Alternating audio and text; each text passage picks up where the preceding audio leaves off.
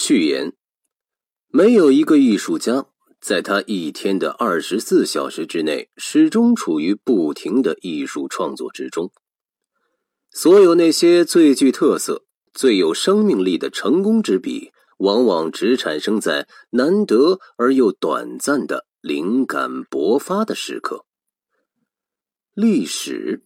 我们把它赞颂为一切时代最伟大的诗人和演员，亦是如此。他不可能持续不断的进行新的创造。尽管歌德曾怀着敬意把历史称为上帝的神秘作坊，但在这作坊里发生的却是许多数不胜数、无关紧要和习以为常的事。在这里，也像在艺术和在生活中到处遇到的情况一样，那些难忘的非常时刻并不多见。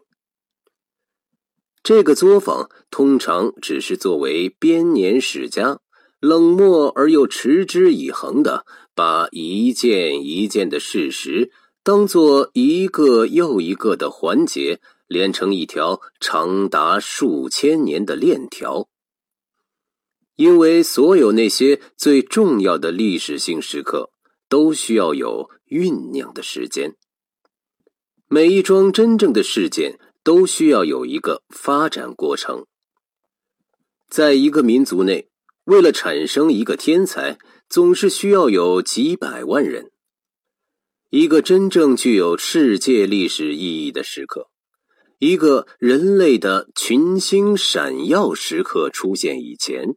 必然会有漫长的岁月无谓的流逝而去。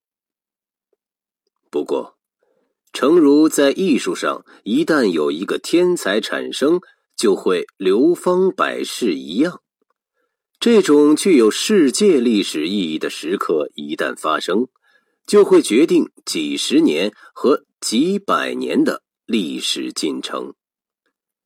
就像避雷针的尖端集中了整个大气层的电流一样，那些数不胜数的事件也都往往挤在这最短的时间内发作。那些平时慢慢悠悠、顺序发生和并列发生的事，都压缩在这样一个决定一切的短暂时刻表现出来。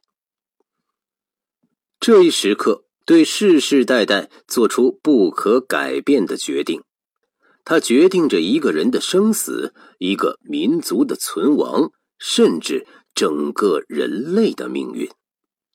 这种充满戏剧性和与命运攸关的时刻，在个人的一生中和历史的进程中都是难得有的。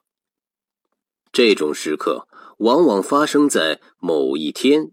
某一小时，甚至常常只发生在某一分钟，但他们的决定性影响却是超越时间的。我想在这里从极其不同的时代和地区回顾这种群星闪耀的某些时刻。我之所以这样称呼这种时刻。是因为他们宛若星辰一般，永远散射着光辉，普照着暂时的黑夜。但我丝毫不想通过自己的虚构来增加或者冲淡所发生的一切的内外真实性，因为在那些非常时刻，历史本身已表现的十分完全。无需任何后来的帮手。历史是真正的诗人和戏剧家，任何一个作家都甭想去超过他。斯蒂芬·茨威格。